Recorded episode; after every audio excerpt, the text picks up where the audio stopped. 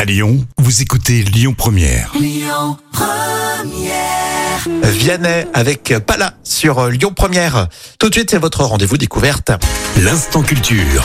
Les autruches, c'est le thème pour l'instant culture. C'est pour épater les collègues avec professeur Jam, ça va. Oui, ça va super. On va les manger les, les autruches, non Non, non, non, on va pas les manger.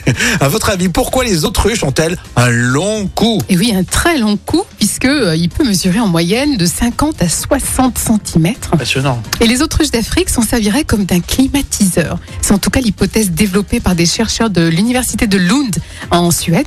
Ils ont remarqué que l'écart de température entre le cou et la tête de l'autruche, notamment de la région du Klein Kuru en Afrique du Sud, pouvait atteindre euh, jusqu'à 1,25 degré lorsqu'il faisait plus de 30 degrés.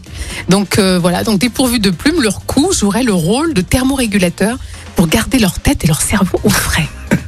Et avec le réchauffement euh, climatique, eh ben, les chercheurs justement imaginent que le cou des autruches pourrait continuer à s'allonger pour évacuer encore davantage de chaleur. Donc, le cou pousse de plus en plus. Ouais. T'imagines, ça va atteindre peut-être un mètre hein, d'ici quelques années. Et quand, euh, ouais, quand elles, ont, elles ont trop froid, elles le mettent dans la, la tête dans le sable. non, elle- mais c'est la politique de l'autruche. Tout à fait, la politique de l'autruche.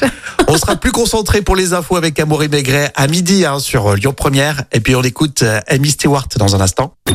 Écoutez votre radio Lyon Première en direct sur l'application Lyon Première, lyonpremière.fr et bien sûr à Lyon sur 90.2 FM et en DAB+.